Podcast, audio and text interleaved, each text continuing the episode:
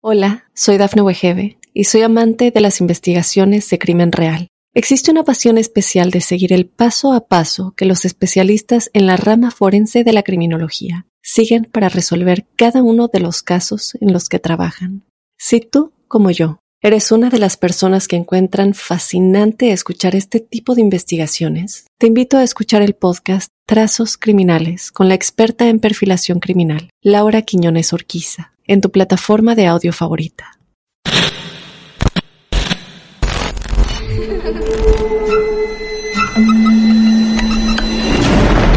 Los seres vacíos nos observan.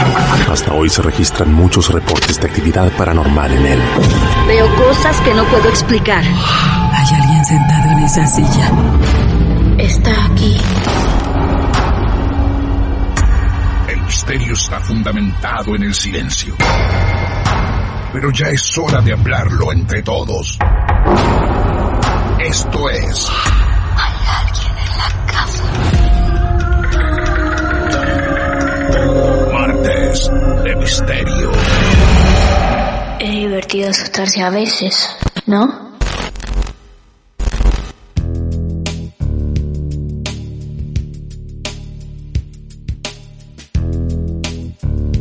El club de amigos del misterio de lo esotérico que bautizamos hace algunos años llamado Martes de Misterio, vuelve a abrir sus puertas, nos reúne aquí, a vos que elegiste escucharnos, a mí que estoy para entrevistar, para llevar adelante el papel de un portal, simplemente entre ustedes y la historia que nos está esperando. Vamos a tener que viajar a Chile en los próximos minutos porque hay una protagonista que ha solicitado ser escuchada y con todo el respeto que siempre nos caracteriza, lo vamos a hacer. María, bienvenida a Martes de Misterio. Saludos Chile, ¿cómo te va? Muy bien, muy bien, muy bien. Después de mucho tiempo, eh, aquí, un poco, un poco ansiosa. Bueno, bueno. María, ¿cuántos años tenés? 33. 33 años. ¿A qué parte de Chile estamos llamando para ubicarnos? Mira, yo en este momento estoy en Santiago. Muy bien. ¿Y la historia? Yo estoy en Santiago. Sí. Eh, no, no pasa en Santiago. Yo soy de Perú. Yo tengo viviendo acá como 10 años. Pero todo, todo empieza en Perú y continúa acá en Chile. Eh, por eso es lo. Bueno, hasta el día de hoy. no tanto como antes, pero sí cada cierto tiempo. Bueno, bueno, me parece que nos vamos a tener que preparar para un relato con muchas experiencias, para pequeñas historias o acontecimientos en una misma historia. María, María Cruz, de Perú en Chile. Todo esto lo va a contar desde Chile, pero comienza en Perú. Entonces, María, hasta allá vamos. Eh, bueno, como del inicio, eh, la primera vez que, que, me pasó algo extraño, que mm, yo lo junto todo, fue más o menos cuando tenía eh, ocho años, ¿ya? en ese tiempo vivía con mis padres, en una casa súper grande, tú sabes, esas casas de, abuelitos, ah, casonas, en, una casa así rural. Entonces, este, todos salen y yo ese día estaba enferma así que no, no me llevan. Mi mamá yo recuerdo que me deja la llave y me dice a la única persona que le puedes dar la llave es a tu tío. Y ya sabes, teníamos una contraseña y todo eso y, yo me quedé eh, durmiendo. Cuando eso de las 11, yo recuerdo porque había un reloj como de payaso, yo odio los payasos, pero no sé ah. por qué había un reloj de payaso en, en mi pieza.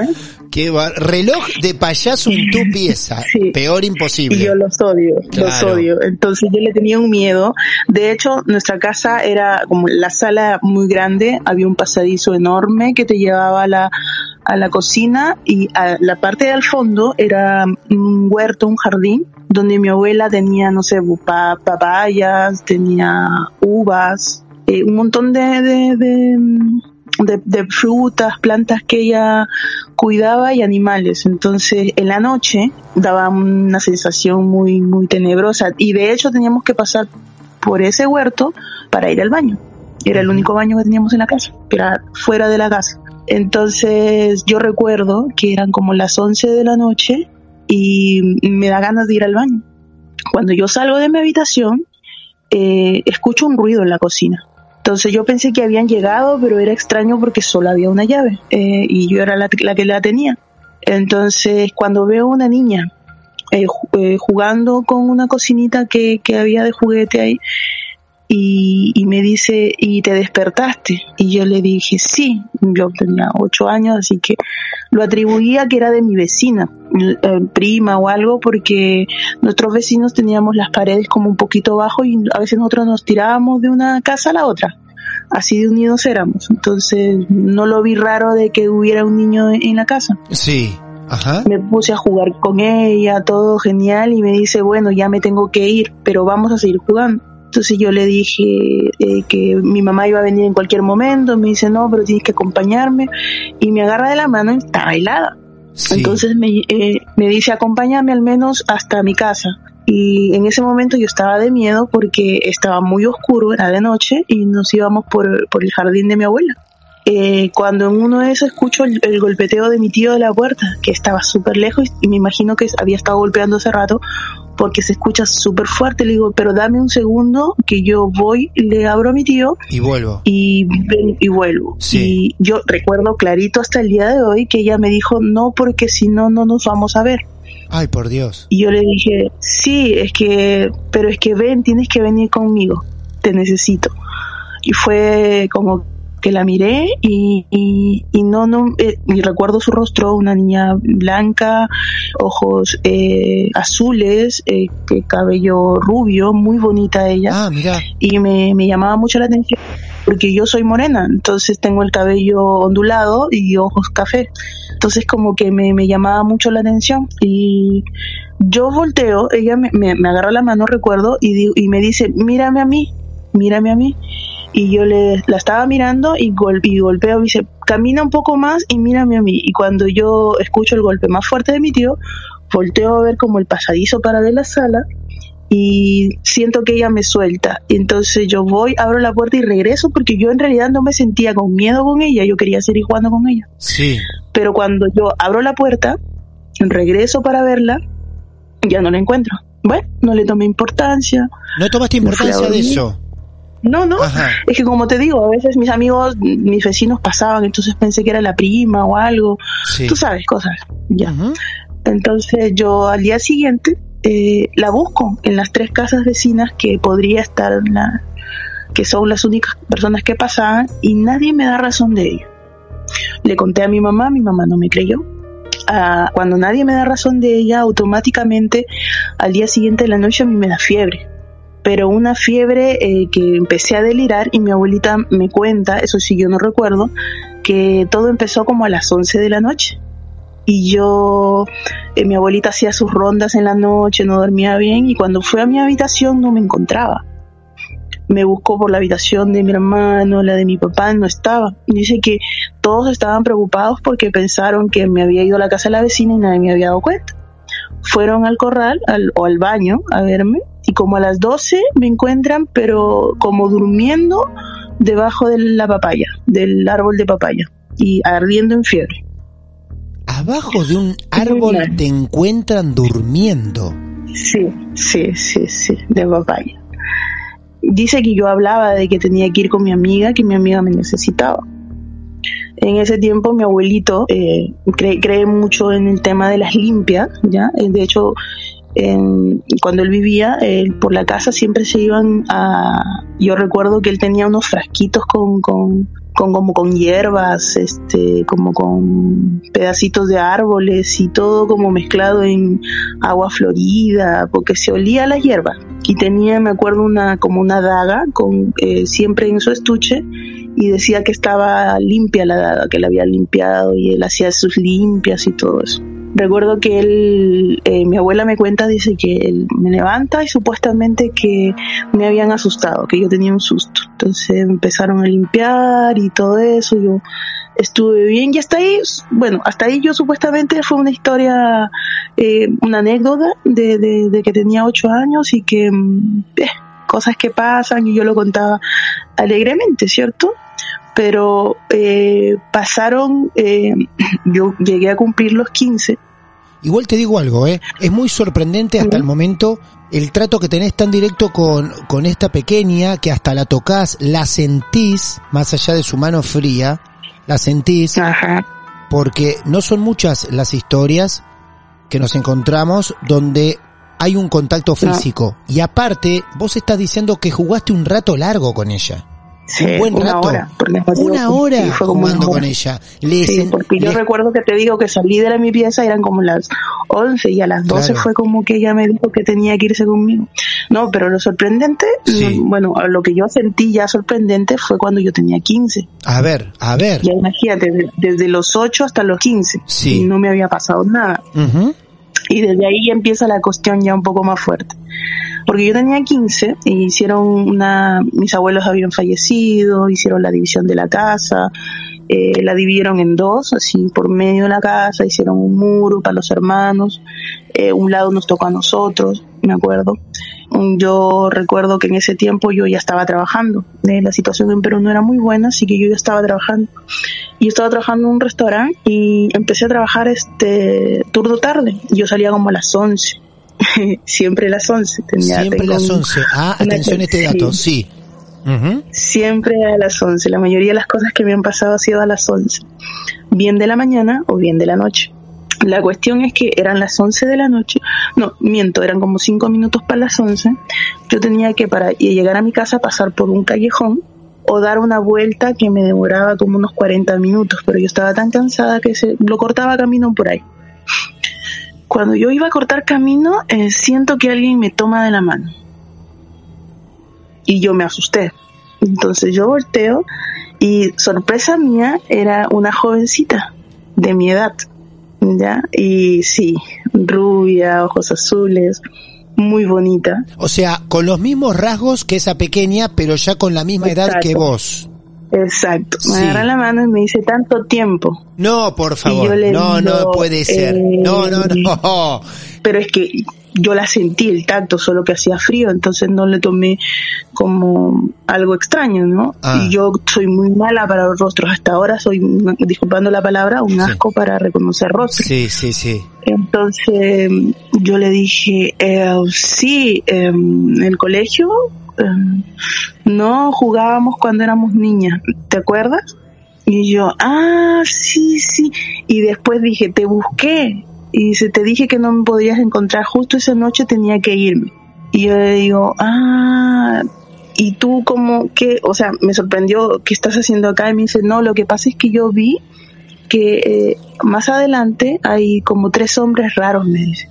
Así que como te vi que ibas a ir por ahí, te vine a verte, te reconocí y así me dijo, te reconocí y te aviso, te aviso para que va- vamos por el otro lado. No te puedo Ya, creer esto. Entonces me dijo, pero, ah, me dice, yo te acompaño. Me dice, ya. Entonces yo estoy conversando, todo bien, ¿ah? Platicando, me estaba diciendo que, que, que sus padres tuvieron que irse, pero dice, lo que después me di cuenta fue, mis padres tuvieron que irse, yo esa noche ya no pude despedirme de ti. eh, Ujú. de hecho, mis padres llegaron de visita y porque llegaron de visita es- me ves aquí. Eh, pero era como extraño, hablaba de sus padres, pero que sus padres aislados, como no, no, no, no fuimos de viaje o no vinimos de visita, ¿entiendes? Sino mis Sí. padres vinieron de visita, mis padres se tuvieron que ir, pero yo no me daba cuenta. ¿Ella cómo estaba vestida en ese momento? Eh, después eh, caí en cuenta de que ella tenía puesto un vestido, eh, vestido como de blondas, así como lo cual lo usan las muñequitas, Sí. y Ajá. esos vestidos largos, Claro. blancos, Sí, que en el momento no me pareció raro en realidad, claro. ¿ya? Pero sí, o sea, ahora que me pongo a pensar, bueno, después que me puse a pensar como que para ese tiempo ya los niños, las niñas ya no se vestían con vestiditos y Ah. zapatitos de charol. Eso, por supuesto, por supuesto. Cuando éramos niñas era normal que nos vistieran, a mí me vestían con zapatitos de charol, pero era como el mismo vestido de niña pero más grande. Seguimos platicando, seguimos conversando y ahí me cuenta que un día estábamos en el colegio juntas y me dice, tú eres con la profesora tal, sí, me acuerdo, me acuerdo que yo me sentí mal y me cuenta que yo me oriné, me dice, me oriné, recuerdas que me or- y ahí yo yo recuerdo que vi una niña que se había orinado, pero no recuerdo que fuera, o sea, blanca, de ojos azules, no recuerdo bien eso. Pero y me dice, y todos empezaron a reír y tú me diste tu chompa, tu chompa en la chaqueta de, del colegio. Sí. Me diste tu chompa y me cubriste la falda. Y yo ya no pude eh, darte tu, tu chompa. Y sí, bo, y recuerdo que me pegaron porque eh, perdí la chompa y era caro y como te dije, la situación económica no era muy buena que digamos. O sea que vos le das la remera chompa, como ustedes dicen, Ajá. a tu compañera porque se orina encima y en tu casa Ajá. decís que la perdiste. Sí, Ay, por entonces es que ya no ya no la volví a encontrar. Entonces eh, me dice, y bueno, eh, no pude agradecerte, eso había pasado. Y en realidad no era mi compañera, estaba en otro salón. No te digo que era una niña que ni recordaba, Sí. que fue una cuestión así de que se estaban riendo y yo la verdad eh, tampoco recordaba muy bien ese episodio porque te estoy hablando que yo tendría como siete años iba a cumplir seis, siete años y ella Sí. me cuenta como si, como si fuera el día y yo sí recuerdo, pero es que no recordaba yo haber hecho ese gesto. Bueno, X me dice muchas gracias por todo, me dice y, y- me gustó cuando me ayudaste y no sé qué más. La verdad es que tengo una laguna en esa, en ese momento. Yo que estoy yendo y como ya era muy tarde, mientras que conversábamos, la cuestión es que yo de ese punto del trabajo, dando la vuelta que te, que te explico para llegar a mi casa, me demoraría como unos 40 minutos, a paso lento. Pero eh, veo que mi papá llega, que resulta que habían pasado como tres horas y yo, yo, llegaba a la, yo no llegaba a la casa. Vos no te diste cuenta del eran- paso del tiempo. Qué bárbaro. Eran, para mí eran 40 minutos. Y habían pasado y, tres y cuando horas. yo le- y cuando yo lo veo a mi papá llegar, me dice, "Mira, ahí viene mi papá. Ahí es cuando me dio miedo. Claro. Va a hacer el encuentro. Y ella me pone la mano en el hombro y me dice, eh, cuídate, nos vemos. No me, ¿Cómo me dijo? Eh, perdón, cuídate, no me gustaría verte, pero vamos a tener que vernos, nos vemos. Y yo le digo, ¿pero por qué? Y mi papá me dijo, este, María. Y yo volteo, papi, ¿y qué haces acá tan tarde? ¿Nos tienes preocupados? No, venía con mi amiga, perdón. Y cuando yo volteo y le pregunto perdón, porque hasta ahora no le había preguntado el nombre, me creerás que no estaba. Entonces ahí me empezó a temblar las piernas. De verdad me empezó a temblar las piernas, sentí. De hecho, ahora que lo, eh, la sensación que tengo cuando, cuando recuerdo, eh, me causa eh, temor, o sea, temblor, no, temor de miedo de porque no me hizo nada, pero la sensación de que me tocó, la toqué, conversé con ella, eh, me, me asusta. Tu papá nunca la vio, oh, lógicamente, ¿no? No, mi Claro. papá dijo que me... De hecho, mi papá me dijo que él se acercó porque me vio parada, como, como, como ida. Me vio así parada en la medio de la, de la vereda y como afirmada en la pared. Y yo estaba, dice, como mirando a la nada. Porque él me vio primero a mí antes que yo le viera a él y él me dijera María. Entonces, y que y eran tres horas, yo salía a las once, eran como las dos y algo de la mañana y, y yo no llegaba a la casa, entonces de hecho fueron a buscarme, pensaron que me había pasado algo. Le conté a mi papá al día siguiente, mi papá dijo que no me había creído, de hecho pensaron que yo había estado tomando, Mirá vos. porque yo estaba como ida, como Claro. ida, tenía un olor, me dijo que tenía un olor como alcohol, pero Mira. no alcohol de, de, de- de licor, sino alcohol, alcohol. Entonces, no sé, yo dije, no, pues si yo salía del trabajo, mi jefa dijo, sí, ella salió del trabajo y se fue. Todos pensaban que yo había ido con alguien y estaba inventando todo eso porque tenía algún enamoradito por ahí. Ya me fui, recuerdo en ese momento hablé con una amiga de mi abuelito que aún vivía. La señora me dijo, me dio unas hierbas para el susto porque yo no comía, me acuerdo bien, había bajado mucho de peso. Entonces, como te dije, renovamos la casa, ¿ya? Estábamos renovando la casa en ese tiempo y estaba la sala pequeña, venía un comedor, en la habitación de mi papá, la habitación de mi hermana y venía mi habitación. Yo estaba contenta porque hasta hace muy poco yo estaba durmiendo en la sala o en la habitación de mi hermana. Entonces, al fin tuve mi propia habitación. Teníamos Bien. una cama de madera. Muy bien. En la primera noche durmiendo en mi habitación sola. Te digo que lo único que te Mira, para empezar te voy a decir que nunca pude dormir una noche entera en esa habitación. ¿En serio? Nunca. Nunca. Primera noche en mi cama, todo listo, estaba orgullosa de mi habitación, de mi, de mi cama, de, de todo lo que había comprado, mi librero, tenía un montón de libros, me acuerdo, estaba ahí, mi mesita de noche. Decido acostarme, duermo, eh, cierro los ojos y estaba muy cansada, recuerdo, cuando eh, siento, siento y, y, lo veo porque estaba como entre dormida y despierta, lo siento y lo veo, pensé que me, me había dado pesadilla, la famosa parálisis del sueño. Veo uh -huh. como que una sombra, o sea, no era una sombra humana ni nada, era como simplemente algo oscuro que salía debajo de mi cama, ¿ya? Y subía y se posaba encima mío, mío, evitando que me moviera yo no podía moverme, no podía nada y estaba muy asustada la sensación de que no podía respirar cuando siento como una mano que me acaricia la cara, sí. Y, y, y, no podía moverme y empecé a llorar y a gritar y quería acordarme de un Padre Nuestro, lo que sea, y no podía. Entonces, en ese momento mi hermana entra, que dice que yo había botado algo y sí, en el momento que yo moví como la mesita de noche estaba cerca, había botado un vaso, se había roto, pero yo no lo había escuchado. Mi hermana entra, prende la luz y me despierta y yo grito. Y me dice, ¿qué pasó? Y mi papá llega y me dijo, ah, no, tuvo una pesadilla. Eso pasó. Mira, yo intenté dormir en esa habitación durante una semana entera.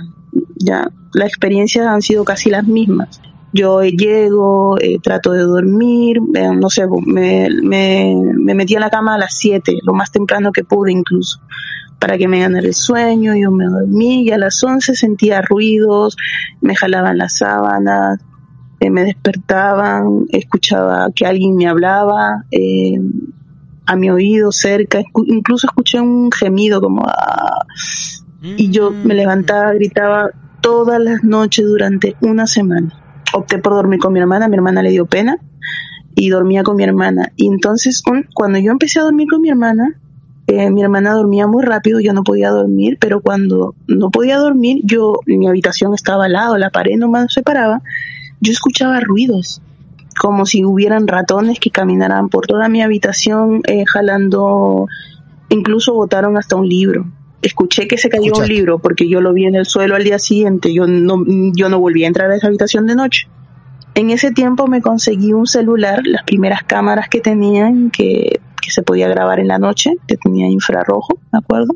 Entonces, una amiga me dice, eh, te la presto para que tú grabes qué es lo que está pasando, porque yo le conté a mi amiga. Y otra amiga me dice, no busques lo que no quieres encontrar. Entonces yo no, no sé, me dio el valor, puse la, la cámara grabando a las 11, porque como ya había pasado muchas cosas a las 11, entonces pongo la cámara grabando a las 11 y me voy a dormir. Grabó, en ese tiempo tenía muy poca capacidad, así que como grabó como una media hora y se apagó.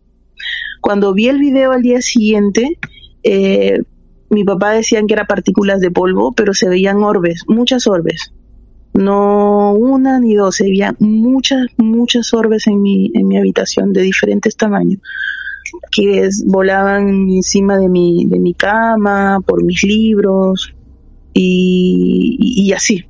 Entonces dije, no, acá pasa algo. Yo no volví a dormir en mi habitación. Nadie quería, nadie me creía, pero un día llegó mi cuñado con mi hermana y decidieron dormir ahí. Y, y, burlándose mi, mi cuñado, no, sí.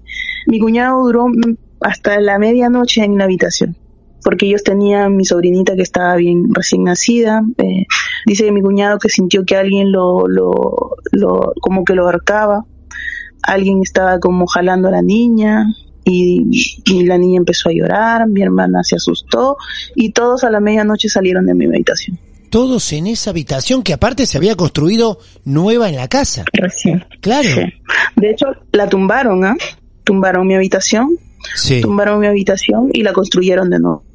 ¿Vos me querés decir que debido a eso, en tu casa, tu familia decidió tirar la habitación y volver a construirla? Sí, sí. Empezaron a creerle a María sí. entonces. Ajá. Por fin. Pero lo curioso, sí. no, no, pero lo curioso no es eso, es que ya empezaron a, la reconstruyeron de nuevo, todo eso, yo no estuve cuando la reconstruyeron, mi papá dijo que mandó a bendecir la parte de ahí, que de repente, no sé, por lo que la casa era antigua, a la hora que movieron algo, algo se levantó, un montón de cosas. Yo me fui, yo ya tenía como 18, 19 años, tú por trabajo me fui un par de meses, en la nueva habitación todo normal, todos dormían tranquilos, no volvió a pasar nada yo llego a la casa, eh, duermo ahí y de la nada de nuevo pasó lo mismo, lo mismo, la misma pesadilla, la misma eh, sombra oscura, todo eso. Yo ya no dije nada porque es que hicieron tanto alboroto y todos estaban tan tranquilos que me lo guardé, no dije nada y me aguanté toda esa noche con toda esa sensación. De hecho, yo no dormí me fui a un costadito de mi cama con una linterna y me quedé toda la noche prendida a la linterna. Qué imagen Entonces, terrible, toda la noche con una linterna. Y al día siguiente eh, dije que me hice la dormida en el sofá viendo televisión y durmió mi, mi, mi, hermana en mi habitación y no pasó nada. De hecho, no escuché que pasara nada más en esa casa, pero donde yo iba, donde yo estaba, sí. O sea, yo me acostaba y sentía las pesadillas paraban, no sé, por tres, cuatro meses, en cualquier habitación, cualquier casa. Yo me mudé, me acuerdo, alquilé mi habitación yo sola, pasaron cinco meses y yo estaba súper tranquila, dije, ah, al fin no pasó nada, y de la nada las parálisis del sueño empezaron a seguir. De nuevo las mismas pesadillas, las, llegó a un punto eh, llegó a pasar tanto que, que, ya no eran sombras o que tenía parálisis del sueño. Empecé a sentir que tenía, que tenía, que empezaban a tener relaciones conmigo, dormida. Yo sentía, sentía todo eso, todo, todo, sentía el cuerpo de, de algo perdón, no te voy a decir que tenía el cuerpo como de demonio ni nada por el estilo porque sería mentirte. Yo sentía el cuerpo mm, porque yo trataba de sentir que era. Entonces yo sentía el cuerpo de un hombre y, y, con toda su, su, yo sentía las penetraciones y todo eso. Llegó a ser muy fuerte. No, no podía dormir en las noches. No podía. Durante tres años. ¿Todavía, ¿todavía estamos en Perú? Mm. Digo bien. Sí, todavía estamos en Perú. Todavía estamos ahí en Perú porque recuerdo este llamado, lo estamos haciendo a Chile, a Santiago. María es peruana y nos está sorprendiendo con toda esta historia. Entonces, nos quedamos con vos sola en tu apartamento o tu casa cuando decidís mudarte. Empiezan estas agresiones, relaciones sexuales de algo que vos sentís plenamente como un cuerpo. Sí. Eh, bueno, la cuestión es que yo empezaba a sentir ya, no sé, donde sea que esté acostada, durmiendo, eh, a cierta hora. ¿Qué es lo que pasaba? Es como, eh, ya se volvió como un ritual, que yo estaba durmiendo y como que me despertaba, mm, ya no sabía ni la hora, pero yo empezaba a sentir como, como que algo se hundía, se hunde como en la mitad de mi cuerpo.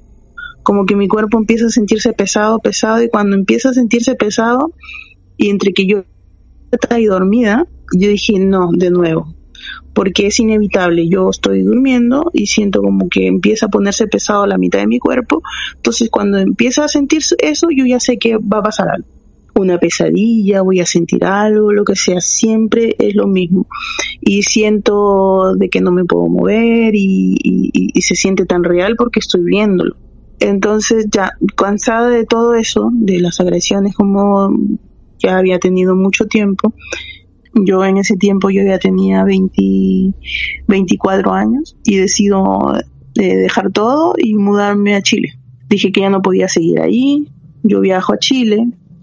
Eh, pasó un año. En ese año conocí a, una chica que eh, fue increíble en mi vida, me ayudó mucho, me apoyó mucho y yo me enamoré de esa persona. Me acuerdo que nos mudamos juntas, estuvimos un mes viviendo juntas porque ella me ayudó a instalarme, me consiguió trabajo. Pero al mes ella empezó a cambiar. Al mes se, tornó violenta, eh, no conmigo, sino se enojaba con, todo lo que eh, se le cruzaba en, frente y empezó a decir que no podía dormir bien, que tenía pesadillas y empezó a sentir un mal olor en mí porque me mandaba a bañar a cada cinco minutos, que, cada que se acercaba a mí dice que olía como a podrido.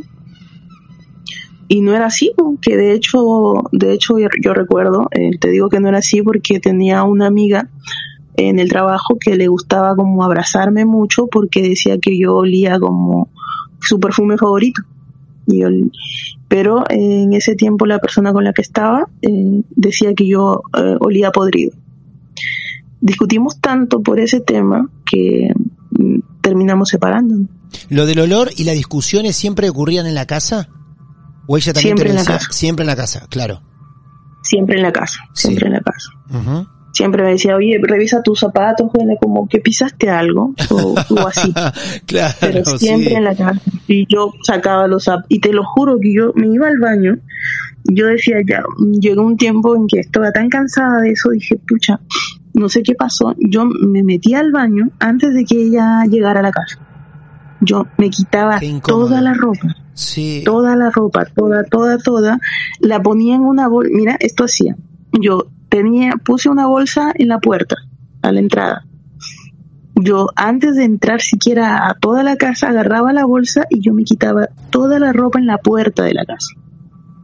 La metía en la bolsa y la cerraba herméticamente, así, como para que no, nada, ahí. Le ponía doble bolsa, lo ponía a un costadito, me iba a la ducha y pasaba durante media hora jabonándome, otra media hora más enjuagándome, otra media hora.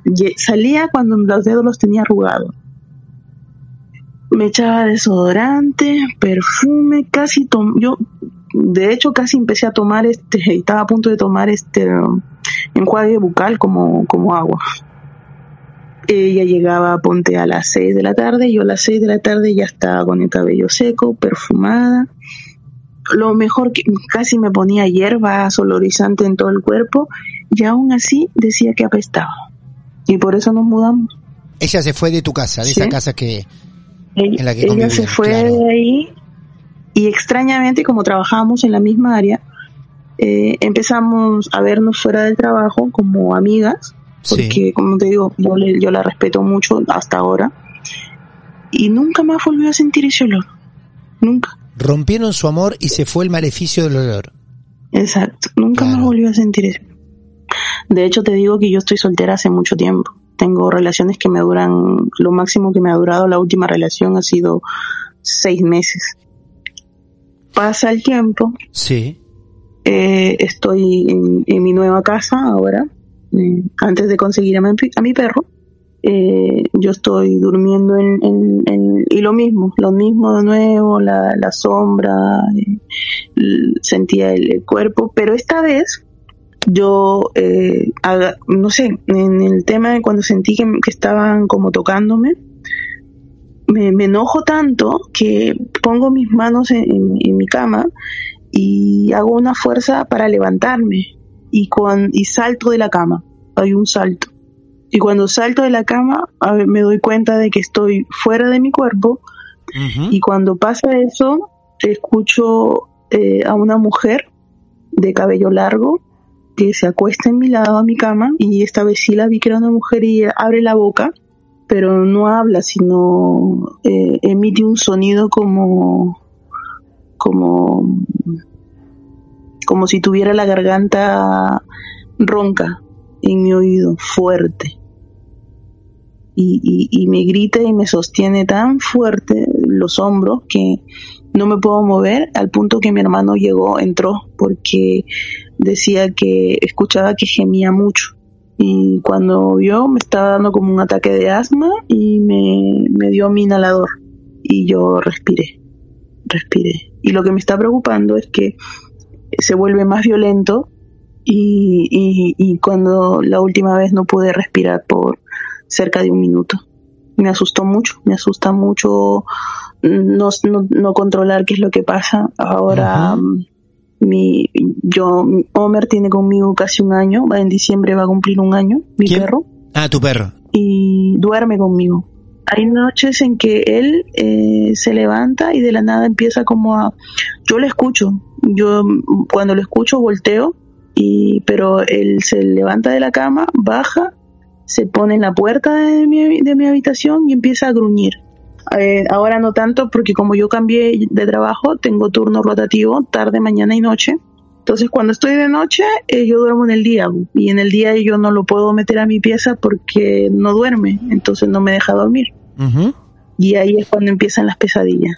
La verdad, María, una historia fascinante. Gracias por contarnos tantas cosas tan privadas, muy privadas de la familia, muy internas tuyas, muy particulares, hasta esos momentos de soledad en la cama donde recibías eh, esos ataques sexuales y contarlo ante nosotros, este club de amigos del misterio de lo esotérico. María, te hago una consulta fundamental. ¿No intentaste buscar Sí. esa clase de ayuda que buscan todos? Ya a esta altura de tu vida, tenés Mira, 33 años. tristemente- Sí. Tristemente sí, sí, sí. O sea, tristemente digo por qué. Porque claro que lo he intentado, ya no es Ah, divertido, o sea, claro. fuerte. Pero no he encontrado a nadie Sí. ya que me, que me, lo único, mira, incluso yo he ido y tratado de no decir los detalles. Eh, me, me costó una, un platal que no tenía. Me dijo que era el mejor y tanta cosa. Entonces yo me acerqué, le dije y lo primero que me dijo, a ti te están haciendo daño. Claro, como siempre. Tu pareja tal, es una mujer tal, y yo, ah, sí. Y los niños, ah, mi hijo, sí, sabía Ah. que era tu hijo, ah, Claro. y, y yo no tengo hijos. Y vos no tenés hijos, claro, claro, por supuesto. Y aparte entiendo que se necesita un profesional en serio para poder cargar con toda la historia que vos venís cargando desde los 8 años, 33 en la actualidad y todavía sigue. Por eso, en mi agradecimiento está la valentía, porque muchos nos cuentan historias del pasado y lo tuyo todavía es del presente. María, Sí. amiga peruana, ahora en Chile. Ha sido un honor escucharte en nuestros martes de misterio. Créeme, ¿eh? Muchas gracias, muchas gracias por darme este espacio y, y- y sacar un poco esto porque en realidad no se lo he contado a nadie así detallado, nunca. Solo cositas pequeñas en el tema de la casa, pero detallado como te lo estoy contando con pelos y señales de lo que está pasando, los ataques fuertes, eh, no, nunca se lo he dicho a nadie. Muchísimas gracias entonces por confiar y mira, atendelo a él que quiere entrar a rescatarte un rato de todos nosotros, ¿eh? Así entro a tu habitación. Un beso grande, María. Ha sido un placer enorme. Muchas gracias. Cuídense, bendiciones. Vaya historia. Un cóctel esotérico, precioso, un rompecabezas que ustedes ahora se dedicarán a armar cada uno, cada una en sus cabezas. Nosotros solamente nos prestamos a escuchar. Y para eso estamos. Por eso los invitamos cada semana a que nos escriban de forma privada si quieren en nuestras redes sociales arroba martes de misterio mi red personal arroba martín de radio nos mandan un mensaje y solicitan audiencia hay una cola larga de protagonistas esperando tengan paciencia llegamos a todos nos podés escribir un mail martesdemisterio arroba gmail.com para ser protagonista una vez más de nuestros capítulos que como escucharon están basados en hechos reales, contados por ustedes. Mi nombre es Martín Echevarría y como siempre les digo, será un placer encontrarlos en el próximo capítulo. Ahora los dejo pensando, sacando conclusiones. Muy buenas noches. A veces es bueno tener miedo. Martes de Misterio. Hola, soy Dafne Wegebe y soy amante de las investigaciones de crimen real. Existe una pasión especial de seguir el paso a paso que los especialistas en la rama forense de la criminología siguen para resolver cada uno de los casos en los que trabajan. Si tú, como yo, eres una de las personas que encuentran fascinante escuchar este tipo de investigaciones, te invito a escuchar el podcast Trazos Criminales con la experta en perfilación criminal, Laura Quiñones Orquiza, en tu plataforma de audio favorita.